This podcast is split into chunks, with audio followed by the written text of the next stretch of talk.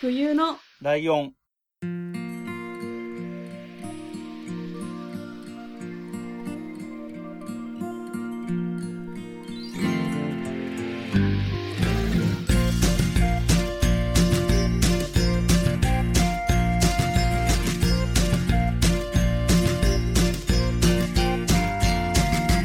この番組は山梨県出身以外共通点のない2人がそれぞれ好きなことを話す番組です冬のライオン第131回椿ライドウです。よ真冬です。よろしくお願いしす。ます。はいえーと、前回に引き続きブックメンの、えーゲスト会っていう形なんですけど、今ちょっと言い方が言いよどんだのは、えー前回はかいわれさんしかいなかったっていうことで、で、えー今回は無事はいお二人揃っての登場になります。えーブックメンのお二人です。よろしくお願いします。お願いします。よろしくお願いします。よろしくお願いします。はいええー、申し訳ありません。せん。えっと、僕はいろんなところでこういう穴の開き方をしてるので、僕から何かを言うことはできないので、 えー全然問題ないですと言っておきますけれども。はいえっと、まあ、そんな状況もあったので、前回は、えっと、かいわれさんのターンという感じで、えー、何かおすすめのものをプレゼンしてくださいっていう事前打ち合わせを無視するかのようなガムトークをひたすらやるってい う展開だったんですけど、はいまあそれはそれでね、はい楽しかったんです。面白かったし、良かったんですけど。えーはいえーで、今回は、えっ、と、カバちゃんからの、まあ、まあ一応ね、番組上プレゼンっていう言い方をしてるんですけど、そこはもうなんか、メインで話すのがカバちゃんですっていうことでしかないんだけど、 えっ、と、どんなお話でしょうか、はいはい。えっ、と、まあ、普段ブックメンというポッドキャストで二人でやってるんですけれど、はい。まあ、そこでは本の話をメインでやっているので、うん。えー、普段話さないことをお持ちしまして、えーはい今回紹介するのは、なんだろえーポーカーです。えーえっう。とああ。好きだよね。普通のトランプのポーカーのことでいいんですかね。そうです。トランプゲームのポーカーですね。うんうんうんへえ。はい。まじゃあ、早速おい願いします。そうですね。えっと、まずですね、なんか、最初に断っておきたいのは、うんあの、これは僕が好きで紹介するだけであって、えー、ブックメン1号カバが、えーめちゃめちゃポーカーが強いであるとか、あの、めちゃめちゃたくさんやってるとかではないです。なるほど。 好きですよ、ということね。あの、そう、好きですっていうだけです。うん。でご紹介しますが、えー、まずう、ん。ポーカーって、どう、どういうポーカーをご存知でしょうか真冬さんの方が知らなそうから、ポ真ーカーってわか冬りますさんに聞きたいわ。なんかあれですよね役みたいなのがあってはいはい。うなんかその交換して揃えていくみたいなやつですですよあ、めねちゃめちゃ理想的な回答ですやっぱそれだよね、最初は。ね。 そうですね。あの、まあ、多分子供の頃とかにトランプでやったポーカーって、ん。 5枚のカードをもらって、はで、い何枚取り替えますとかっつって、強い役を作るぜみたいなゲームをイメージすると思うんですけど、うんうんあの、僕が好きなポーカーはそれではなくて、ええいわゆるテキサスホールデムって言われる、えー欧米とかで多分一番メジャーなポーカーの種類になります。へえ。うーんいはい。で、えっ、と、じゃあ何が違うのかっていうと、うんえーまず、同じところ、あ、そうですね。 まず、そのポーカーの大体のルールのお話からしていくんですけど、はいうん。あの、うんその、普段我々が呼んでるポーカーと、その今回紹介するテキサスホールデムで、何が同じかっていうと、えー役を作りますっていうところは一緒です。はいうん。で、より強い役を作った方が勝ちですよっていうのも一緒なんですけど、うん。その役を作っていくっていう流れが、うんその5枚を使ってやる、いわゆるドローポーカーと言われるポーカーと違う部分っていうのはそこにありまして、うん。えーゲームの進め方を説明するとですね、うん。テキサスホールデムの場合は、えーまあ何人かでやるんですけど、まず全員に2枚だけカードが配られます。うん。はいなんとなくイメージできますかね。はい。ババ抜きの最初の2枚だけもらったようなイメージです。ううん。ん。で、これ誰が親とか言うわけじゃないない。あ、えっとですね、親とかに近い概念もあるんですけど、うん。まあ基本的一旦考にえはな最初はうん考えなくて大丈夫です。はい。で、2枚だけ配られて、でゲームを通して決着がつくまで自分が持ってるカードっていうのはその2枚だけです。ーはい。はい。 で、全然ポーカーになんないじゃんと思うかもしれないんですけど、はうい。ん。えっとですね、ゲームがちょっとずつ進んでいくんですけど、みんなでテーブルを囲んで2枚カードを持った状態で、えっ、と、次のステップに行くと、テーブルの真ん中にカードが1枚公開されるんですね。うんはい。えーあ正確に言うとカードが3枚公開されます。はい。はい。で、その次のステップに行くと4枚公開されて、5枚公開されて、最終的に、えーテーブルの真ん中にみんなが見えるカードが5枚あって、うんで、自分が2枚だけカードを持っているって状態になるんですね。はい。うん。はい。で、そうすると、まあ、自分の視点で言うと、持ってる2枚とテーブルの5枚のカードが見えるじゃないですか。うん。はい。その合計7枚のうち、一番強い役になる組み合わせを作って、で、他のプレイヤーも同じことをして、で、その出来上がった組み合わせが一番強い人が勝ちっていうゲームになります。うん。えー。はい。はい。で、ここまで聞いてあんまりピンとこないと思うんですけど、うん。うん。えっ、と、これはですね、まあ、ただの運ゲーじゃんって思うかもしれないんですが、うんあの、今一番重要なファクターを省いて説明したので、、全然意味がわからないと思うんですけど、あはのい。ゲームがちょっとずつ進行しますっていう話をしたじゃないですか。うん。はい。で、そのちょっとずつ進行ってどうやって進行するかっていうと、うん。掛け金を決めるっていうステップが途中に挟まるんですね。ああ。うん。なので、何が起こるかというと、まず最初に2枚配られて、その2枚しか見えない状態で、俺はこの勝負にいくらかけるぜとか、うん。もうこの勝負参加しませんとかっていうのを決めていくっていうステップが、ちょっとずつ挟まっていきます。う。うんん。で、な、何をするかっていうと、まあみんなお金を払うんですね。お金というか、まあチップを払って、うん。まあ例えば、めちゃめちゃ強い最初の2枚が来たので、うん500ポイント分のチップを場に出しますとかをやると、うん他のプレイヤーも勝負に参加するんだったら同じ額だけ払ってください。で、参加しないんだったら、そのまま降りて構いませんっていう風になって、うん。で、次のステップに行きます。うん。うんで、次のステップで、3枚オープンになったらまた、掛け金を支払っていって、プラスで200円払うぜとか、うん。いや、俺はもっと400円払うぜ、みたいなやり取りをしていって、で、どんどん自信ない人が脱落していくんですよね。うん。はい。で、えっ、と、最終的にというか途中でみんなが降りちゃったら、もう残ってる人の一人勝ちなんですよ。うん。うん。で、もし最後のそのテーブルに5枚オープンになりましたまで行ったプレイヤーが2人以上いたら、そこでようやく役の比べ合いっていうのが発生します。うん。う。うんん。はい。これがテキサスホールデムと呼ばれるポーカーですね。なるほどね。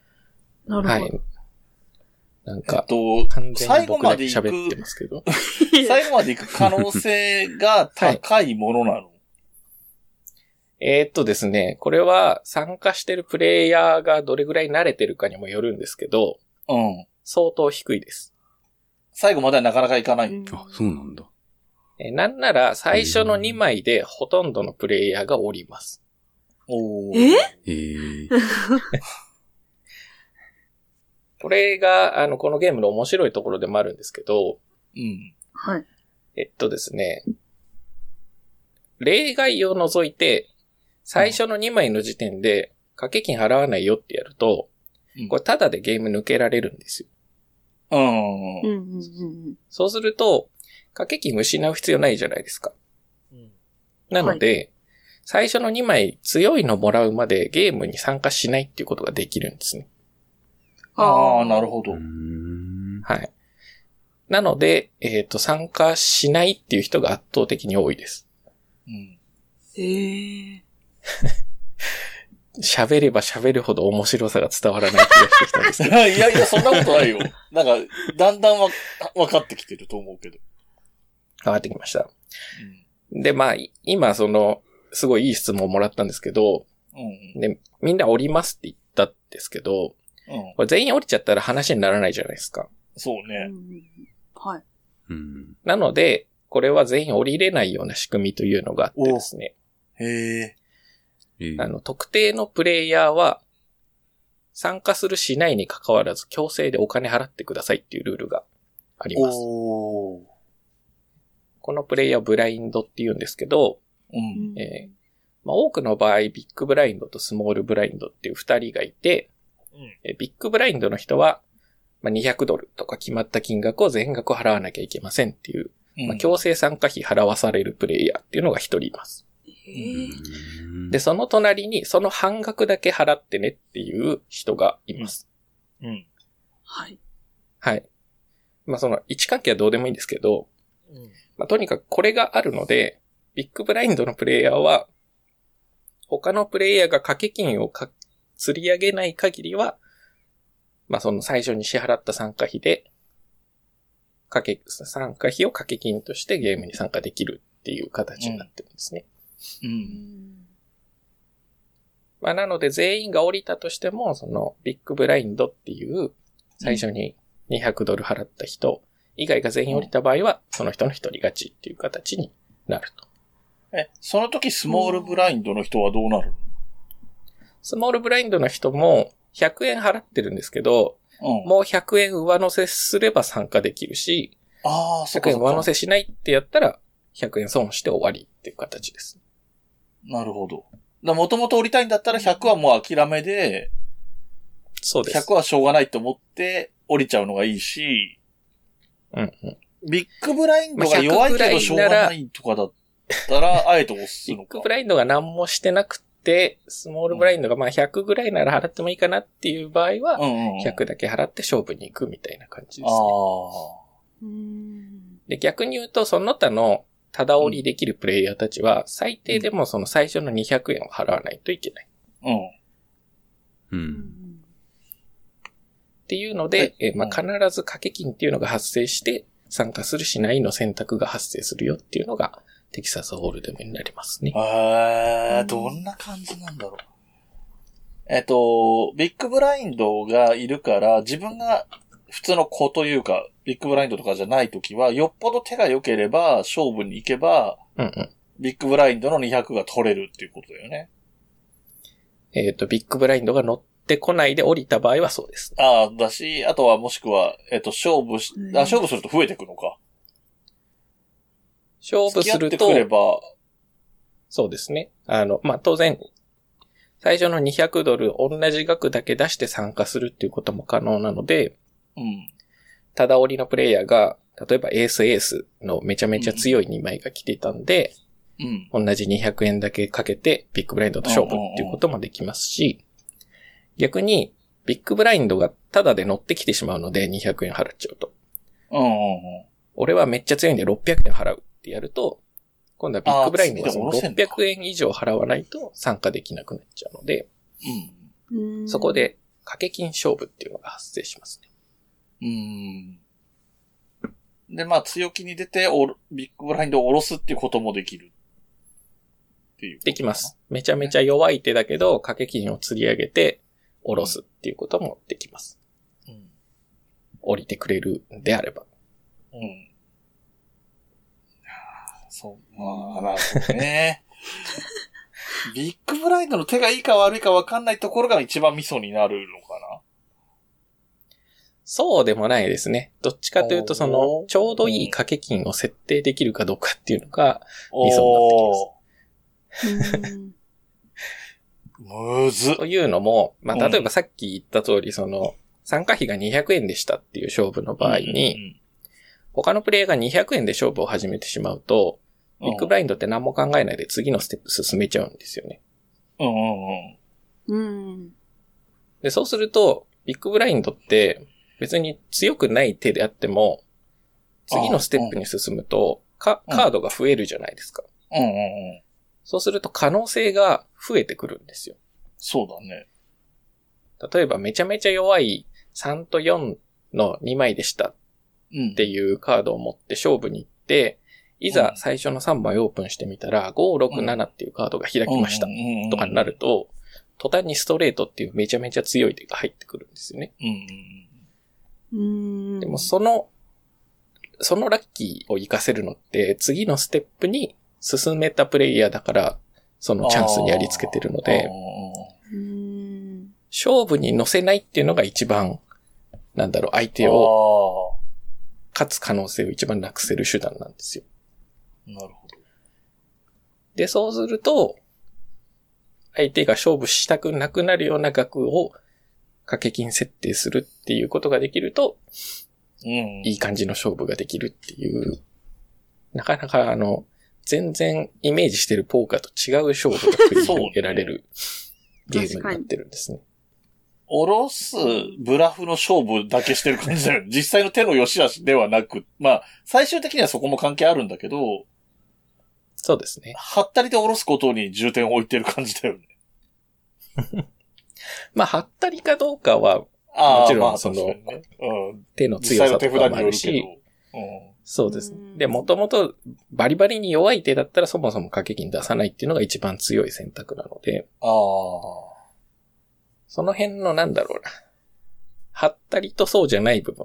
実際に可能性は高いよっていう部分と、全然可能性がないよっていう部分の、その手の強さの見極めと、その強さに応じた掛け金設定っていうのが、このゲームの結構大事な部分なんじゃないかなと思ってます。えっと、 手札の2枚の期待値で、えっと、掛け金を決めていくみたいなイメージ。イメージはそんな感じですね。ああ。うんえええー、という。やってみたらどうなるのか全然想像がつかねえな。ポーカー講座みたいな話になっちゃいましたけど、あの、そういうゲームが僕は好きですよっていう うんご紹介です。え、どこでやるんですかえっ、とですね、まあ今だとスマホのアプリとかでもできますし、あとはオンライン、えっ、と、うなんだろうな。オンラインで、なんかそのゲーム用のマネーを借りて、ん。へえ。借りてというかなんか、ログインボーナスでもらうとかの、そのタダでもらえるゲームマネーとかもあるんですけど、うんそれで、世界中のプレイヤーと対戦したりとか、あとはリアルポーカーも日本では実はできて、うん。へえ。あの、お金はかけられないんですよ。リアルマネーはかけられないんですけど、あの、なんだろうな。カジノのイメージあるじゃないですか。うんゲーム用のチップをジャラってやるような。はい、はい。うん。ああいうカジノが実は日本にもあって、うんアミューズメントカジノって言うんですけど、うん。あの、お金と換算はできないんだけど、入店するときに1000円で何枚コイン借りますとかって言って、うんゲーセンみたいな感じで。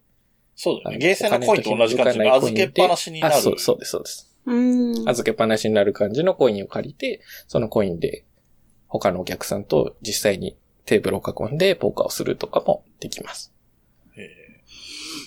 でも結果的に換金できないんだ から、ただ長く遊べる、その、その世界の、ちっちゃい世界の中の預金がいっぱいあるよみたいなことだよね。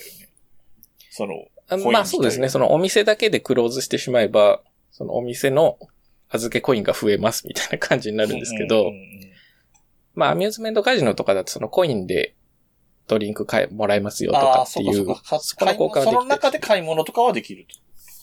そうですね。まあ、あとは、その、アミューズメントカジノって別にそんなに幅広くないので、うん。日本代表選手権とかもそういうお店で行われるんですよ。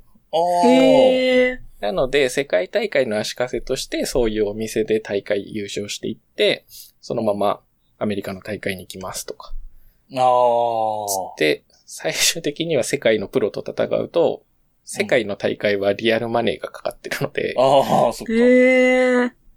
そういうところで、もし優勝できれば、何億ドルとかの世界になっている。え、世界大会って、その掛け金もリアルに本人たちの資金から掛け金もかかってて、賞金もある。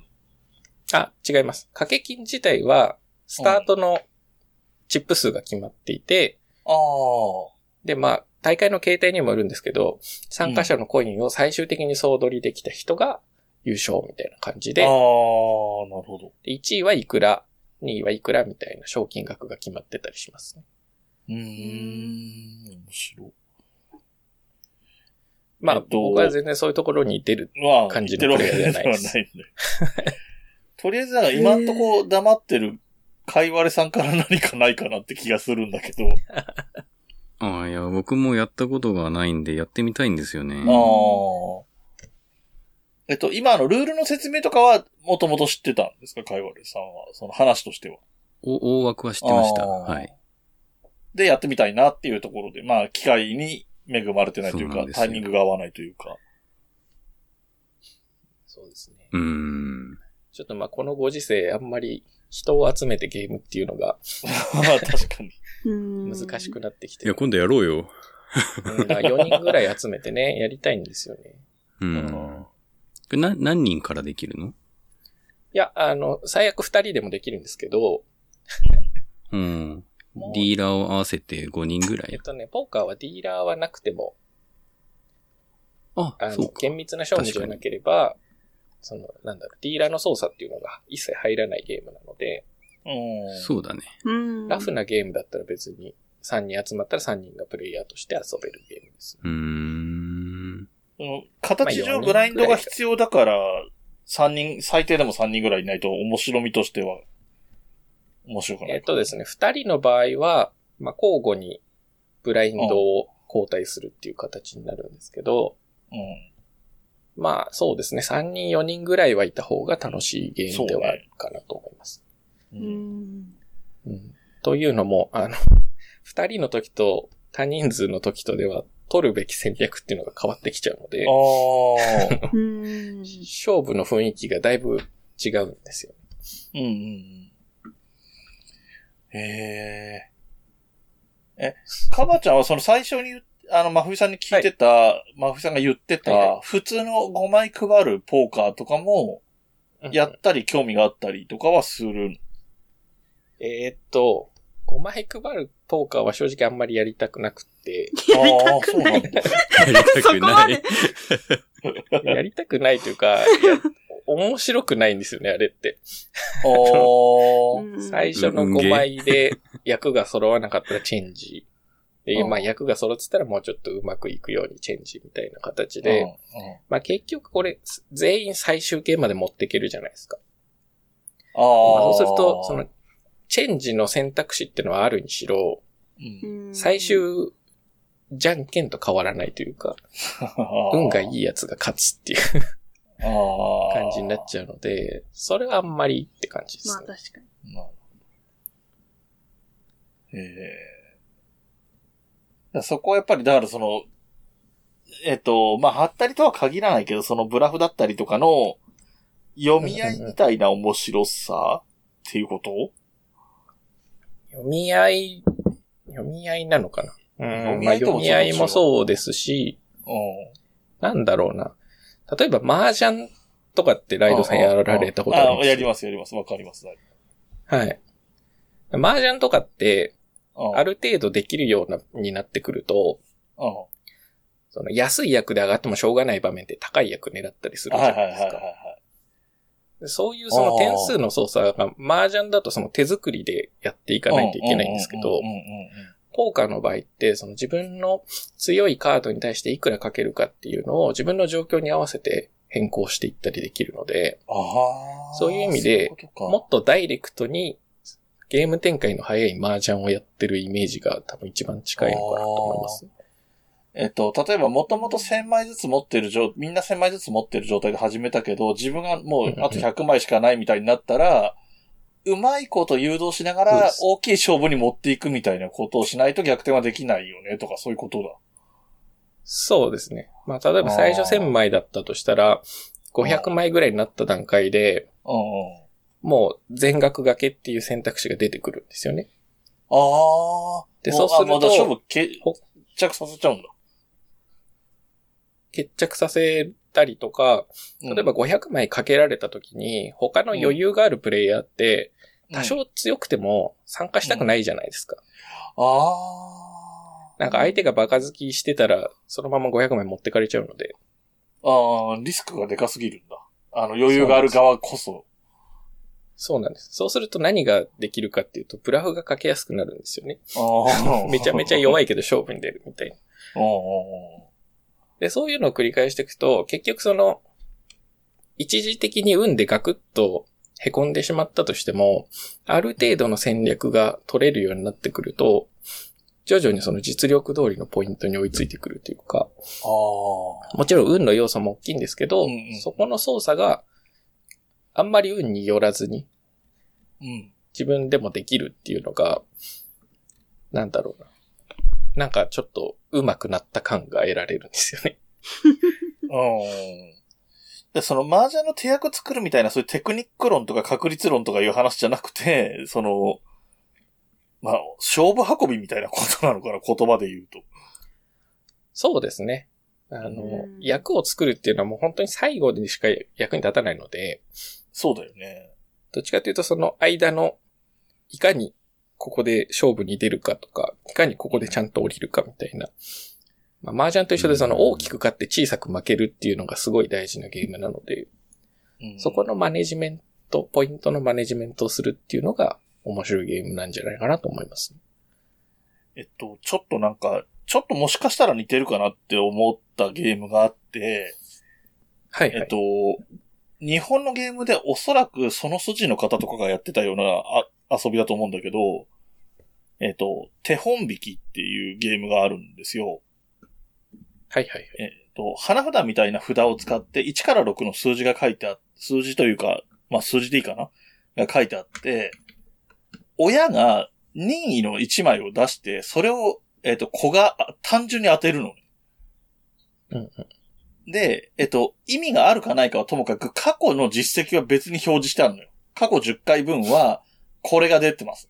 2、2、3、はいはい1、5とかって、そういうのが出てて、あとはブラフの掛け合いだけ いや初心者には1の後に6なんて素人だなとかいうことで、素人の人はそれを信じちゃって1の後6が出しづらくなるとかそういう勝負なんですよ。ほぼほぼ。うん、で、あとは、貼ったりとか、その掛け金とか、あと1点買いとか2点買いとかで、またちょっとオッズが変わるみたいなのはあるんですけど、うんなんかそれも、えっと、全く運の要素がなくて、技術論もなくて、その、何手役を作るみたいな意味の技術論もなくて、はいはい。かけさせるか折りさせるかとか、当てさせないためにどういうことを口にするかとか、そういう話っていう意味では、ちょっとその要素で似てるかなって思って、ちょっとそんなマニアックなゲームの話を出してみました。ああ、確かに似てそう。近いかもしれないですね。うんこのゲーム絶対俺苦手だわ。そうやってみたいな。面白いな。なんか、えあれと、もう究極、インディアンポーカーもそういうノリだよね。 あの、こ子供の遊びみたいな話になっちゃうけど、インディアンポーカーってあの、自分の額やりまにしたねねー、はいはい。あの、カード出して、どれが強いか弱いか分かんなくて、ただひたす ら、あ だ降りてく。あの、弱い、自分が一番になれないと思ったら降りていくしかないっていうゲームだけど、うんうんうんえあれ単純にそう面です白ねいよ ね。あ。私それ朝までやったことあります。合宿とかでやります よね。ガチ勢じゃあまあ、プレイ感としては近いかもしれないですね。ううんーん。うんただ、なんだろうな。インディアンポーカーだとマジで自分のがわかんないですけど、うんうんうん自分のが分かった上で将来的にどんだけ強いのかわかんないっていう状態でうんうんうん賭けをしていくっていうゲームになるので、うんそうだ。ね。可能性が高いとか低いとかはあるけど、うんうんそれだけだもんね。そうですね。まあもちろん、あの、セオリーみたいなのは当然あって、うん。えっ、と、まあ例えばエースエースの2枚来たらめちゃ強いみたいなのわかるじゃないですか。まあ、それはそうだね。それが一番期待値高いなとはわかる。じゃあ、例えば、10と9の、あ、うん10のペアがうん手に入ってましたってなった時にう、んこれがどれぐらい強いでしょうっていうのは、ある程度出てます。あー。この銃のペアを手に持ってた時はどれぐらい勝負に行った方がいいのかなとか、うんまあペアじゃなくてもっとバラバラのカードで10と9があったらどれぐらい、らい強いでしょうみたいな。えっと、そうだ。役自体は、いわゆるポーカーと一緒、そうです。一緒ですね。あの、うんまあで、ノンペア強さの順番かもら一緒。大体一緒ですね。うんポポーカーの役ってわかるのかなああ、そっか。俺はわかるかわかるら わかる普通に納得しちゃったけど。えっ、と、まあ、ペアがもう何もないですっていう、一番何もない手が、うん。一番弱くて、うんまあ、ハイカードっていう役になりますけど、で、そこからワンペア、で、ツーペア。ワンペア、ツーペアぐらいは、うん。だいたいわかるんでしょうか。はい。うん、わかる。あゆさんもわかりますはい。あ、よかった。で、えっ、と、2ペアの次が3カードですね。同じカードが、同じ数字が3枚ある状態。うんっていうのが3カードで、で、えっ、と、絵柄は関係なく、階段5枚、3、4、5、6とか、うん7、8、9、10みたいな。うんの5枚の階段ができてるときに、その次のストレートっていう役になります。うん。はい。で、ストレートよりも強いのが全部同じ絵柄で、数字はバラバラでいいですよっていうフラッシュっていう役ですうね。ん。うん。で、それより強いのがフルハウス、フォーカード、ストレート、フラッシュっていうのが続いていきます。まあその辺は正直覚えてなくてもいいかなって感じですね。まあ、確率的にほ ぼ。あんまりでね、うんフルハウスぐらいがたまに出るかなって感じです。うんだ期待値としては、やっぱりペア系の方が、えっと、他の3枚がどういう組み合わせ、いろんな可能性があるんだよね。多分ね。えっと、もともと1ペアできてて、2ペアと3カードと、フ4カードとフルハウスの可能性があるってことだもんね。そうですね。うん。まだかあらあとはそのペア有利は有中央に出てるカードは全員で共通して使うカードなので、利。うんうん例えば場にもペアができてる時っていうのは、他のプレイヤー全員みんながワンペアはワンペア以上にはなってくるんですね。うん。うん。うんっていうので、まあある程度強さは予想できるんですけど、うん。最終的にオープンあーするまでは当然勝ち負けはわかる。そうだよね。ワンペアあるように見えてるのがフルハウスか、フォーカードか、スリーカードかは全然わかんないもんね。ワンペアの可能性もあるしっていうことそねうで。す。まああとは1枚ずつめくれていくシステムなので、最後の1枚で逆転されるっていうことももちろんあります。うんそっか、そっか。そっか。で、そっか。7枚あるから、その、主、主者選択の要素がある程度あるから、そこで一気に変わることもあるんだ。途中までワンペアだったけど、最後でフラッシュができましたとか、あーあー、最全後然違うストレー方トに来がるでこきとてもあるのか勝ちましたみたいなことは全然ありますね。えっと、強さで言うとエースが一番強いのは、それでいいんだよね。そうあです。の、ワンペア同士だったらエースが一番上で、はい次がキングでっていう。で、2が一番弱い。そうですね。で、ストレートのつなぎも、えっ、と、ロイヤルストレートフラッシュみたいな10、11、12、13、1が、最大。そうです。。あの、ロイヤルストレートフラッシュは、えーまあ、ストレートフラッシュの一番強いやつですね。うん。で、1、2は繋がらないの、ストレートの場合えっ、と、1、2は繋がるんですけど、は。あ、なるほど。えっ、とですね、キングと2が入っているものはスストレートにはならないっていうルールがあります。うん。1、2、3、4、5か、10、11、12、13、1かどっちかってことですね。そうですね。なので、1、2、3、4、5のストレートと、えー、なんだ、9、10、11、12、13。あ、うん違う。10、11、12、13、1、エースっていうストレートがあった場合は、1、2、3、4、5の1は、エースではなく、あくまで1扱いにな1とる思のってで、あー強さとしては5の強さになる。うんうんうん。で、一方でエース、10からエースまでのストレートっていうのは一番強いストレートっていう形になります。うんそうか、そうか。エース同士で一緒じゃんとはならないってことね。そうなんです。 なるほど。まあ、その辺は非常に細かいルールですね。まあね。で、実際そこまでいかない話であることが多い。役の比べ、あの、初心者がやるとみんな大体勝負したがるので、うんうんうん。役の比べ合いになるんですけど、うん役の比べ合いまでいっちゃうと、まあ、ほぼ運ゲーになっちゃいますね。そうだうね。ん。そうまかあ、ある程度ちゃんと降りられる人たちが、残ると楽しいんですけど。そうじゃなくて、まあでもまあやそうね。2っってぽるいわ。と、そう、なんか、あんまりかん変わんないなって感じにはなっちゃいますね。なるほど。そうなんでね。さっきね、例えで麻雀の話が出てたけど、麻雀も全部勝負してる方が楽しいは楽しいけど、結果的に大負けする可能性が高いんだけど、そうなんですよね強い人はちだからゃんと降りるときに降りられてるね。そう、綺麗に降りれるかが、まあ、ある種の分水嶺というか、うんそこそこ上手いねって言われるようになるところじゃまあなねギいでャンすか。ブルとか勝負事ってそういう傾向は強いもんね。まあ、そうですね。パチンコとか原則もは勝ってるところでやめられればいいんだけど、閉店までいると結果マイナスになってるとか。 そうですね。 まあ、パチンコスロットに関してはやらないのが一番勝ちです。まあね、親が、企業とかが親になってるゲームはね、トータルでは勝てないっていうね。競馬堂もまあそ本うそうだがけどいるところは、まあ、大体堂本が勝つのうで、んえー、なるほど。みたいな。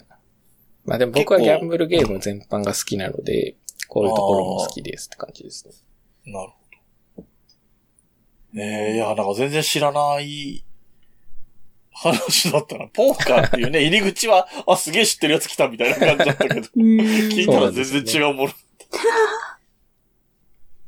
最近だと、その、うん。うんなんだっけ、任天堂スイッチのうん。あ、世界のはいはい遊び大全、大うんうん全。うんううん。ん。あそこに実はテキサスポーカーっていう名前で今説明したルールのポーカーが入っていへるー、の入ってんで、だ。あ実は日本のプレイ人口はちょっと増えてるはず。なるほど。真冬さんできるあ、じゃん。確かに。一回もやったことなかった。まああれはそこまで本格的じゃないので、 ええー、ちょっとやってみよう。うんうん楽しめるかはちょっとわかんないんですけど。いや、今まで、なんか知識が無すぎ て、なんか開あ手が出くせないもん気ね。もならないみたいいや大丈夫です。原則はそんな難しくないんで。な。うーん強い。なと思った時に高くかけて、弱いなと思ったら勝負しないっていうのが一番強いです。なるほど。うんちょっとそれでやってみると面白いかもしれないですね。うんはい。面白いかも。その、なんだろう。その勝利の方程式みたいなのが、あの、体、実感できるっていう経験は面白いかもしそうですね。意外とすぐ、ある程度、まあ、多少勉強はいるんですけど、れない。うん。これぐらいでいいのかなと思って、例えばアプリゲームとかで試しにやってみると、意外と勝てます。ええ面白いもう最初はマジの素人相手になるんで、ああ勝てま、うん。うんバンバン勝負してくるみたい なそうことを関わってくるな。絶対勝てないところでブラフをかけてきたりとか、うん。あとはなんか、めちゃめちゃ強いのに高くかけない人とかを相手にすることになるので、そこで多少なりとも知識があって掛け金の上下っていうのを選択できるようになるとと、割とあっさり。り勝てます。へえ、面白い世界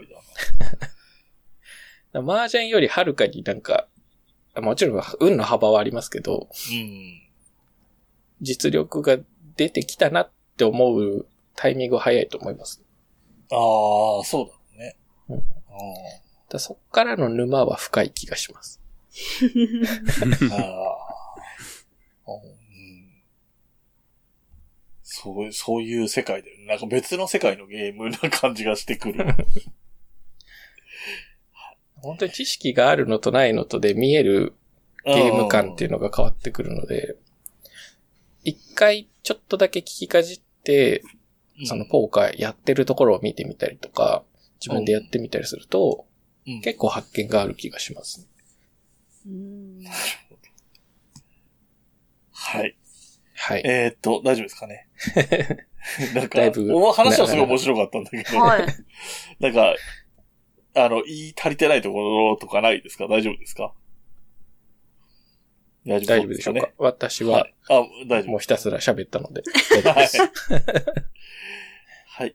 えーということで、えっ、と、そうだ、最初になんかもうブックメンのお二人ですってね、あの、去年に引き続きだったもんですから、 さらっと紹介しちゃったんですけど、えっ、と、改めて、えっ、と、番組の方のね、ブックメンの紹介と、紹介でいいのかなかいわれさんはかいわれさんが別口でやってるやつの紹介も一応しますもんね。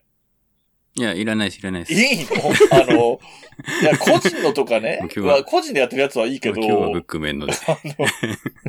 鬼おろしさんに怒られるんないですか今回や大りましたか丈らちゃんと夫ですか大丈夫です。はい。じゃあ、えっと、ブックメンの紹介を、じゃあ、カバちゃんからやってもらった方がいいのかなはい。まあ、引き続きじゃあ私が喋る形で。えっ、と、私とかいわれさんの二人でブックメンというポッドキャストをやっておりまして、えーまあ、人気度では、その、かいわれさんがやってるポッドキャストよりは下がっている感じですけれども、いや、歴で言うと長いんですよ、と、うアん。ピールはしております。はい。 まあ何をしてるかというと、僕とかいわれさんとで、お互いに好きな本を紹介したりとか、紹介された本を二人で読んできて、その感想を言い合ったりだとかっていうのをやってるポッドキャストになります。ミニマム読書会みたいなのを聞いてみたい方はう、んぜひ聞いてみてください。ああ、そうか、そうか。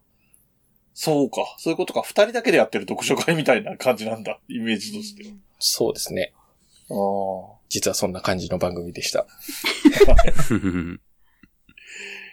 えっ、と、あとは、えっ、と、告知的にはじゃあ大丈夫ですかえっ、と、なんか確か前回も聞いたかもしれないんだけど、えっ、と、はい年末年始あたりによく、本じゃないもののゲームとかの話とかしてる回とか撮ってた気がするね。今年、この年末年始は、そのバージョンがあるんですかね。ああ、えっ、と、毎年年始に、あ、年始にやってんだ。二人とも暇なので集まって、うん。音声を撮って年始面という企画をやってるんですけど、うんうん多分やります。うん。ああ、そうです。 やるでしょう。はいあそうまあ最近年末から割とね、楽しみにしてます、かけて僕は。あの、そこでは本の話はほぼしないで、えー2020、今年、今回の場合2021年にあったことを振り返ったり、うん振。り返らなかったりします。ので、あの、おじさん二人の雑談が聞きたい方はぜひ来てください。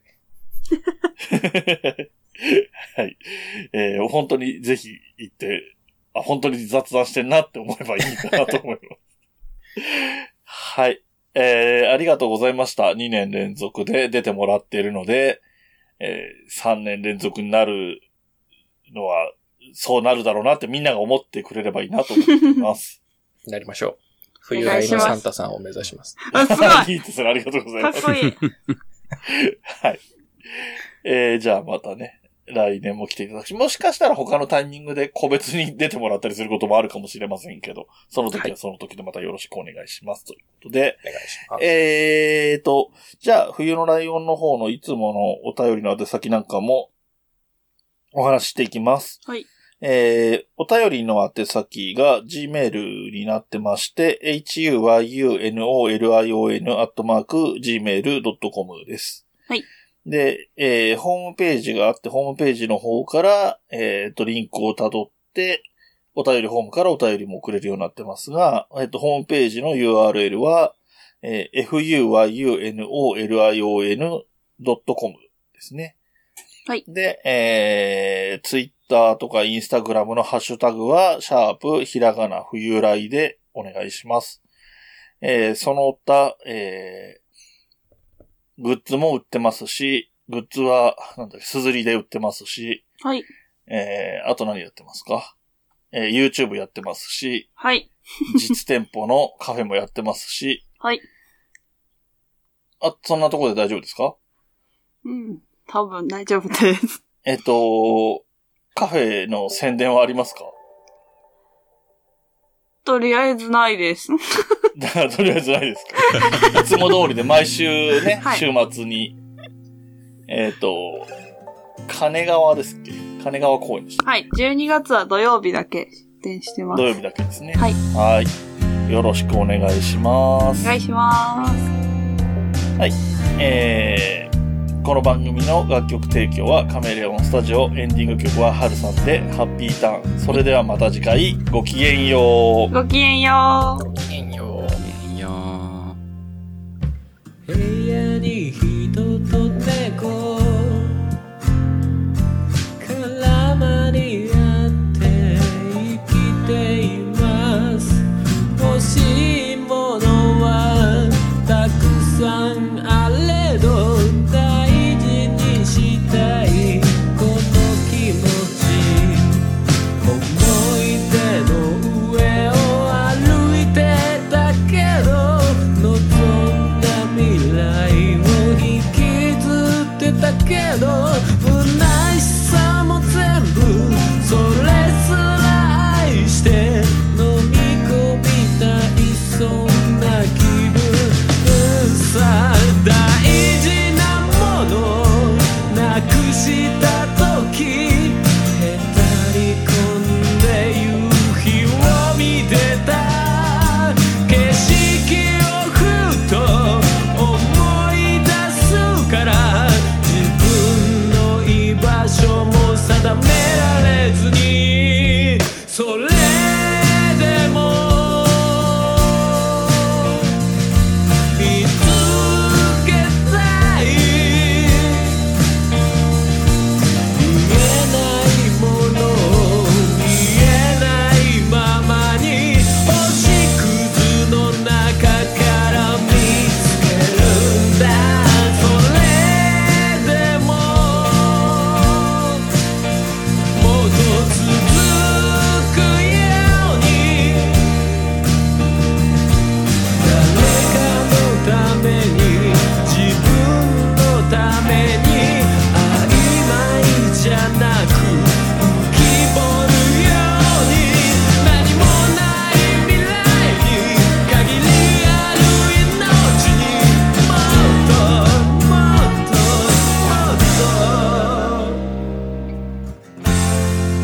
ともっと浴びた